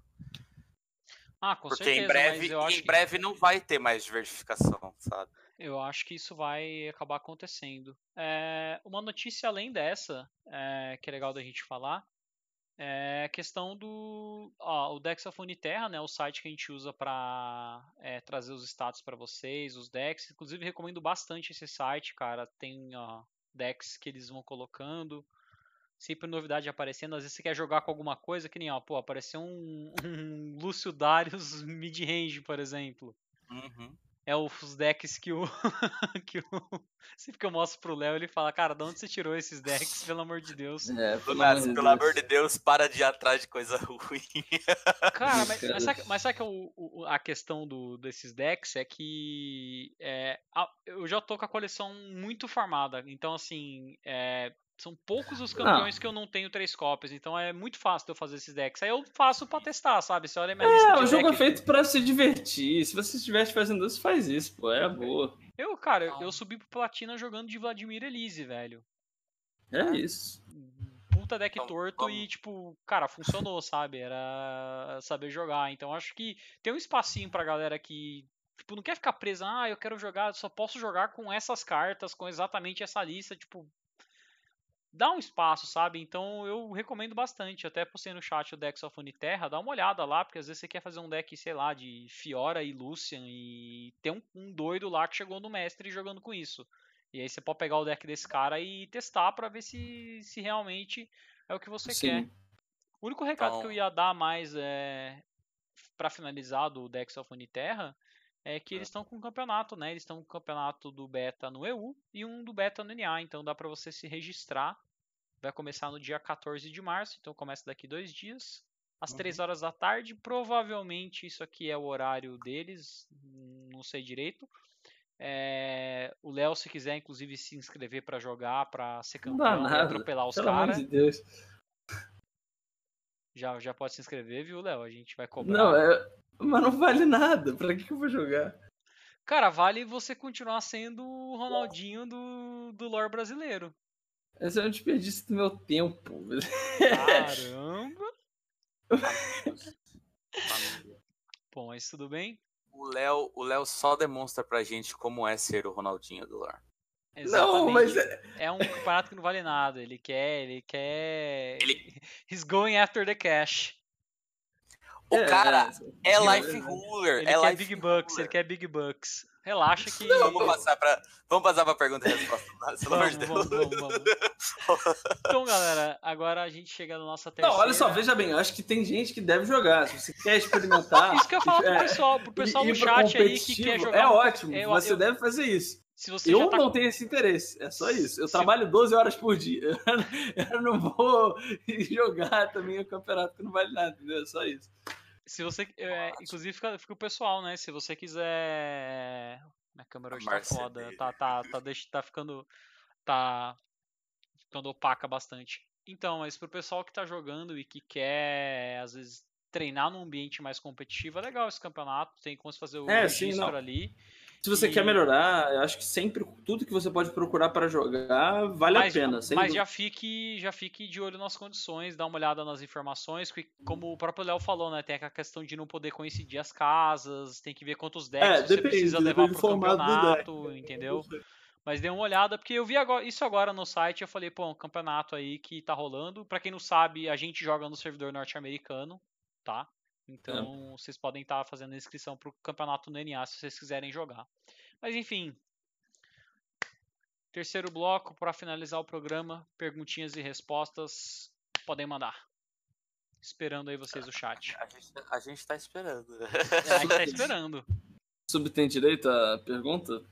Não, não, Não. É, Neto mesmo, karma quebrada. não. De Não. jeito nenhum. Não. Eu não acho A que ela é gente viu- quebrada. Ela é divertida. Isso eu Não, falo. Ela é a, muito a gente, divertida. a gente viu a gente viu o grande reflexo da- de como tá a Karma no meta atual, simplesmente olhando a lista de decks do, do, do Coreia. Teve tipo duas. Eu acho que tem, eu acho que tem decks que tem matchups que são legais pra pra você jogar com ela. Eu acho Mas o meta não tá favorável por enquanto. Eu É acho- isso. Literalmente muito chato jogar mirror de control no- nesse jogo. Nossa, é muito ruim. É agoniante assim a quantidade de tempo e de raciocínio e de tudo que você precisa pra jogar um, um controle de mirror. Então eu não gosto já de antemão assim de jogar muito. É, O Flock continua, ela é situacional. Eu, tô- eu acho que a Karma é situacional, Não, eu- totalmente eu acho- situacional. Eu acho que ela é boa, mas, mas o meta é muito agro. Ela não consegue, tipo, chegar na mana 10 suave, sabe? Você tá chegando na mana 10 morto, basicamente. Ah, eu acho que ela é boa não por conta de quando ela flipa, ela é boa por, por dar as mágicas aleatórias. É, Nossa. ela enche sua mão, ela consegue te dar. Num, num mirror de control, principalmente, você quer muito ter a karma na sua mão inicial pra ter essas O cartas Shiro. aparecendo. O Shiro falou que é só passar o turno, muito tranquilo jogar. É isso. É, Mais No, alguma no coisa, 10 galera? realmente ela é forte, mas, cara, no 10. Não, 10 ela é roubada. No se 10 o é jogo roubada. chegou no 10, já é pra ela estar forte. Então, paciência, sabe? Sim, dependendo do rank, com certeza tem uma tendência de deck. Ah, eu acho que assim, quanto, quanto menor o seu ranking, quanto maior o seu elo, mais chances de você ver os decks que são mais simples. Zed Elusive, uh, Elisidários, coisas assim, porque eles são mais fáceis de montar e você não tem todas as cartas ainda. É basicamente isso, essa é a grande diferença. O Kaiser tem uma pergunta. Vocês acham que dependendo do rank tem uma tendência de É eu Acabei de responder isso. Lunas. Hã? Eu Ele acabei de responder isso. Ok. Não tem o que eu falar, eu tava prestando atenção em outra Cara. coisa, desculpa. No Dex e Heimer Karma, quando só tem uma Karma, qual carta você acha que seria uma boa opção para substituir ela? Não tem uma boa substituição para fazer uma coisa parecida, não, bicho, mas. É, Põe porque a o- a, Karma- bolinha 3 mana, a bolinha 3 mana. Cara, você pode fazer a tática do Dudu, a tática visionária do Dudu e botar counter for 8 copies. E aí, quando vier uma karma na sua mão, você faz Não. 4 e joga ela dentro do deck. Não, não, eu acho que você tá. Você deve botar uma carta tipo custo 9 que faça alguma coisa por ser late game. Porque a Karma vai ser, vai ser realmente boa nessas matchups mais lentas. Então, se você botar uma carta de end game, deve fazer próximo, mas a função dela nunca. Só ela consegue fazer no jogo. É, o Hero O Time Hero Link. Time Link perguntou nas notas que lançaram, falaram sobre novos modos de jogo, o que vocês acham que pode vir? Cara, eu não tenho a menor ideia. Eu tenho, Ah, deve fazer tipo Hearthstone. Eu- né? eu, tenho uma menor ideia, eu ideia. tenho uma ideia porque teve uma entrevista com algum dos devs do jogo que ele falou que é, eles gostaram muito do- das aventuras que tem no Hearthstone, que basicamente é aquelas raids que você joga, né? Que teve Naxxramas. Eu lembro de Naxxramas mais por ser uma raid icônica é do WoW. É, foi que a acabou- primeira, né? Foi a É, primeira. foi a primeira. Mas eu acho que eles vão trazer uns modos de jogo assim, tipo, contando É, história. eu imagino que também tenha tipo um Tavern Brawl da vida. No Hearthstone, É. eles Se eu fazem. Se fosse pra eu escolher alguma coisa que eu quisesse que vinha, ia ser o que o Hello Mario falou, modo história. Eu queria muito um modo história. Então, eu acho que vai ter isso, cara. Eu acho que vai ter. Seria Eu sensacional acho o que modo vão ter esses modos história, tipo, pra desbloquear talvez é, parte cosmética e o que vocês, o que vocês podem é, imaginar é que o lore eu acho que vai ser muito utilizado como complemento pra contar a lore do LoL usando um outro produto deles, entendeu? Porque o Wild Rift é basicamente, né, que vai ser o jogo para mobile, é basicamente o LoL para mobile com menos campeões por enquanto. Então assim, onde eles têm para contar essa história realmente vai ser no lore, sabe? Porque o Valorant já não se passa no em Runeterra no caso. Então, eu acredito bastante que dos novos modos, com certeza um deles vai ser esse. Eu acho que pode ter um modo que a gente tenha que jogar com uma carta só de cada tipo e valha, tipo, todas as cores possíveis, alguma coisa do estilo Commander, sabe? De só poder ter uma cópia daquela carta Seria e não legal. valer Counterfeit Copies. Aí é foda. Eu quero Counterfeit Copies, pô. O, Daniel ele falou: jogo Magic há muito tempo e acho que o setboard ainda é a melhor opção para torneio. Será que o problema é a quantidade limitada de cartas? Com um número maior de sites, teria opções para todos os jogos. Então, Daniel, eu acho que a parada é que tipo, o Magic ele foi feito, o design dele, pensando já que existiria sideboard em torneios competitivos. Né? O jogo é feito para ser jogado numa melhor de três. São muitas coisas, né? Eu acho que o Laser Terra é, pelo jeito que o jogo foi feito, você não tem cartas tipo, que são feitas para sideboard como, são, como é no Magic, né? Eu acho que é, para esse estilo de jogo, do jeito que ele foi feito, sideboard não é uma boa opção ainda, né? A não ser que eles mudassem a direção de design, mas eu acho que é muita carta. Eu acho que seria muita, é. mas muita carta mesmo, assim. É porque quando você pega, por exemplo, o Magic, você olha uma coleção de Magic, a quantidade de cartas que você tem é, já cria um pouco dessa possibilidade de você ter um side maior. E você tem que contar que também no lore a gente tem uma limitação de duas cores, né? Que isso acaba prejudicando bastante o, a questão do side. Porque no Magic às vezes você faz um deck de quatro cores, então você tem uma gama de cartas para colocar no side muito grande. E no lore a gente tem essa limitação por região, que foi o, o play design que eles escolheram. Então, assim, vendo os campeonatos e por tudo que aconteceu, eu acho que vai seguir o modelo do Hearthstone de ter dois, três decks ali que o pessoal vai utilizar numa melhor de três e vai acabar sendo dessa maneira. Eu acho que muito difícil que eles partam para esse lado mesmo de, de sideward. Uh, é. Precisam achando Dias Nukes e Ezra. A gente falou, acho que no programa passado disso, que tava eu achei particularmente muito chato. A gente mostrou um clipe hoje. Ah, a gente mostrou o um clipe. O clipe resume tudo. Tá roubado, tem que nerfar. É isso. Não, roubado não tá. O problema é que tá o. RNG. É, o RNG. Tá roubado sim. Nem vê que não tem, Léo Meire, que hoje nós vamos brigar. Eu acho, eu, eu, acho também que tá roubado, Léo. Eu vou discordar de eu você. Eu já derrotei o coronavírus no murro. Eu vou discordar de você. Senhor. Eu vou discordar de você, sabe por quê? Porque existe uma coisa chamada RNG existe uma coisa chamada RNG muito favorável. Eu acho que o RNG do, do, do, do Eunuch é muito favorável. Esse é o problema. É 10 cartas, é muita então, coisa. Então, é, mas. Bom, eu, eu acho que o problema é que é muito aleatório. Acho que tem vezes que vai ganhar o jogo, tem vezes que vai ser, tipo, vai ser ruim. Eu não acho que é nível Yog Saron, mas eu acho que é, é, é, muito é, ruim. A, o que a gente tem que ver, acho, Léo, bastante, é a questão de amostragem. É ver quantas vezes o. Eu acho que isso provavelmente a a Riot tem acesso, quantas vezes o Troop of Eunuch está fazendo um valor muito exorbitante e ver tipo, pela quantidade ah, mas de vezes tem, tem como a gente ver a probabilidade, já tinham feito, tipo, é 80%, tipo, 70 e poucos por cento de chance de pegar um, tipo, aí vai diminuindo. Só que, tipo, o, o meu problema não é esse. O problema é que, tipo, é um RNG que pode ser, tipo, ou você faz só um 3-3 pegando 5 manos, você fica muito para trás, ou você ganha o jogo, tá ligado? Eu acho que nenhuma carta podia ter essa possibilidade, entendeu? Eu acho que, e eu, e eu não acho que o power level do deck em si seja muito acima do que, acho que ele não é o melhor deck, é, uhum. também essa é a parada. Mas eu acho que não deveria existir. Bom, é é... última pergunta agora do Kaiser. Vocês acham que o jogo deu uma equilibrado ou tem algo predominante? Eu acho que tá equilibrado, cara. Eu acho que tem uma gama de decks interessantes para jogar. Eu diria, que ele, eu diria que ele tá predominantemente equilibrado. Porque assim. É... O problema, o problema gente... é que tem, tipo assim, os mesmos decks no meta. É, e isso não é tão legal assim, porque é tipo 3, 4 só. Mas, sabe? mas, mas isso. A mas quantidade, tá a, quantidade, a quantidade de decks eu acho que é muito é, referente à quantidade de cartas que a gente tem, entendeu? Então acho uhum. que quanto mais cartas entrarem, mais quantidade de decks a gente vai ter. Mas assim, hum. eu não vejo que tem algo predominante, porque existia muito aquela conversa de, pô, nossa, o Mr. Wraith é. está fora do padrão e realmente é, não tipo, dá pra jogar qual é contra. O, qual é o deck mais roubado? Tipo, ah, esse deck aqui é impossível ganhar eu acho que Eu acho que é muito mais questão de o que eu percebi, pelo menos, me parece ser muito mais uma questão de matchup mesmo. Assim, Sim, tem concordo. decks que são É, realmente bons pra pra enfrentar contra, outros não são tão. Então depende muito do que, que você tá jogando, contra o que, que você tá jogando, como você tá muligando. Inclusive, Léo, eu acho que isso aí é um assunto que você deveria abordar naquele excelente canal que você tem disponível Sim. no, no Eu YouTube. tô, tô, tô, tô, tô fazendo umas paradas maneiras. Então, mas eu acho que Vou fazer da, O do que eu sinto assim. muito desse jogo é que a diferença de você saber jogar com deck e não saber jogar com deck é o Mulligan. É quais cartas você tem que equipar na mão no começo. Acho que quando você domina o Mulligan, você domina o deck.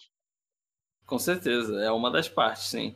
Ah, É, assim, o... eu outra- acho que, tipo, Tem outras coisas, mas eu acho, lá. eu sinto que o Mulligan é assim, é o creme de la creme, sabe? É o Ah, assim, é um jogo de, tipo, decisões, né? A, a primeira decisão que você tem no jogo, que é o que vai definir, tipo, praticamente metade das cartas que você vai conseguir jogar, considerando que, tipo, você Uhum. joga até o turno... Até o turno 4 são os primeiros turnos mais importantes, assim, eu diria, né? Que às vezes você pode perder ali ou então continuar existindo. Acho que realmente faz um, um grande impacto, né? Acho que Mulligan, na verdade, é, é o grande diferencial em todos os jogos, né? Acho que no, no- em jogo que o Mulligan é seletivo é um pouco mais simples, mas eu acho que é uma coisa que faz muita diferença. Você ficar com a carta errada pode significar você ficar com ela presa durante 10 turnos, se é uma carta mesmo estava na mão e tal, né? Enfim. Sim. Que vocês, vocês acompanharam, né, no, pelo chat do Facebook, vocês dois, a minha saga que eu tava, tipo, Nossa, subindo e dropando, tá subindo e dropando. E o problema porque eu tava subindo e dropando é porque eu não tava sabendo, eu não tava sabendo quais mãos eu tinha que equipar contra determinados decks. O momento que eu aprendi isso, cara, foi tiro e queda, foi tipo 15 vitórias, duas derrotas. Uhum. Porque e uma derrota foi porque eu dei misplay, mas assim, Ai, ai, pô. É isso que eu gosto de ler, entendeu? Eu dei misplay, eu fui dar, era pra eu dar transfusion. O cara tava com dois de vida, era pra eu dar transfusion no Crimson Dispel e transferir pro Vladimir, só pra dar dois de dano e matar o cara. Eu dei um de dano no Vladimir e bufei o Crimson Dispel. Aí eu perdi o jogo. Porque o cara tava com a board gigante.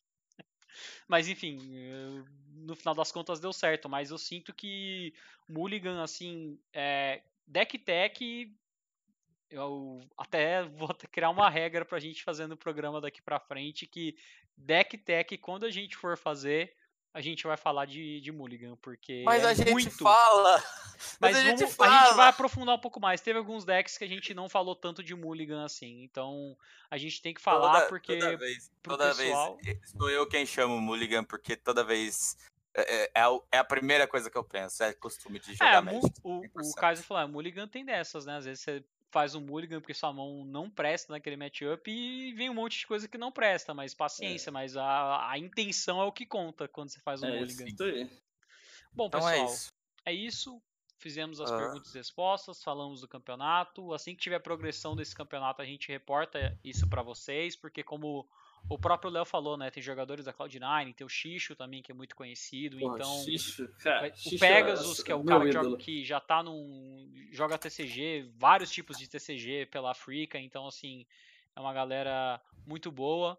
Kionzinho já fez o favor aí, largou o Discord é, para vocês no chat. Eu vou colocar também o PicPay, lembrando pra vocês, né? Manda dinheiro Entre pra no gente, a gente fala do seu deck. A gente fala do seu Entrem no deck. Discord, façam perguntas lá que a gente responde, converse com a gente, assiste as streams com a gente, que a gente sempre tá lá. Eu e o Kali estamos todo dia lá vendo um monte de coisa diferente. Exatamente, cara. Quem Manda gosta dinheiro de- pra gente no PicPay, porque a gente vai usar ele muito bem, eu prometo. Exatamente, porque lembrando, né, a gente faz o programa aí sem retorno financeiro, é mais É. pela gente gostar do jogo, então assim, essa ajuda, é, ela é muito mais É. pra gente transformar ela em melhorias pro programa, então microfone É, melhor, a gente, a gente não vê o melhor, dinheiro. A do gente gênero. nunca vê o dinheiro. Quem vê o dinheiro é o Dudu. Então, tipo, deem dinheiro pro Dudu antes que ele mate a gente. Dudu. Antes que ele mate a gente, porque ele tem nossa mãe. Estamos em cativeiro aqui, amigos. Ajuda. Mas É enfim, é, mandem dinheiro pro Dudu, que é o dono do, do Rift, e aí ele decide se vai entregar pra gente um pouco ou não, mas eu vou deixar agora pro pessoal se despedir. Primeiramente ele, o rapaz que falou que não vai pegar coronavírus porque vai deitar ele na porrada antes. Eu vou deitar o coronavírus no murro, rapaziada. Kionzinho, pode dar seu tchau. é, é isso, galera. Obrigado por estarem aqui de novo. Uh, espero que vocês voltem semana que vem, que a gente vai ter mais um programa da hora. E... Kion, meu parceiro de Two-Headed Giant, ele só não sabe ainda. e dia 21 vai estar eu e o Lunassi jogando cartinha americana. Se preparem. é isso, rapaziada. Obrigado. Pegar os deck pimpado do, do, do Kion e acabar com a competição lá. Não, minhas hoje dual não sai da pasta de jeito nenhum, cara. Ah, sai sim. Vai, vai, pra esses decks vai sair sim, moleque. tá bom, e... E agora pro cara que sobreviveu ao coronavírus. é... Tá em quarentena, hein? Tá em quarentena. Não, mas não tá, parece que não tá sobrevivendo muito bem ao possível cancelamento do Lollapalooza. Não, isso eu tô muito triste. Porque. Cara, é pior do que a queda da bolsa pra mim, filhão. Porque, porque o cara é assim, eu vou, vou, ser bem honesto. É, o rapaz, ele é, ele é bom de carta. E lindo. Ele, ele é bom de papo. bom e, de papo. E, o cara gosta de uma festa. É tipo o Romário, ele tem que ter aquela festa para dar aquele gás para ele vir no outro dia jogar o torneio sem treinar e ganhar o torneio e atropelar os caras, entendeu? Léo Mané é a esperança nossa do, do esporte brasileiro, porque ele, ele, ele, o jeito que ele lida com a vida é exatamente a maneira como o Romário lidava. O Romário jogou muita bola. O Romário carregava. Acabou minha bateria. O Romário carregou uma Acabou Copa... minha bateria. O Romário carregou uma Copa do Mundo nas costas. Só queria falar disso, mas enfim, Léo sua despedida. Bom, é... muito obrigado a todo mundo que assistiu. Boa noite. Valeu, Lunassi, aí pelos elogios. que também. É... Bom, é isso aí. Manda dinheiro pro Dudu, porque eu quero ver minha mãe. É... Até semana que vem. É nóis. Com isso a gente se despede. Então, Dudu, por favor, cuida bem da mãe do Léo Mané. Por favor, Dudu.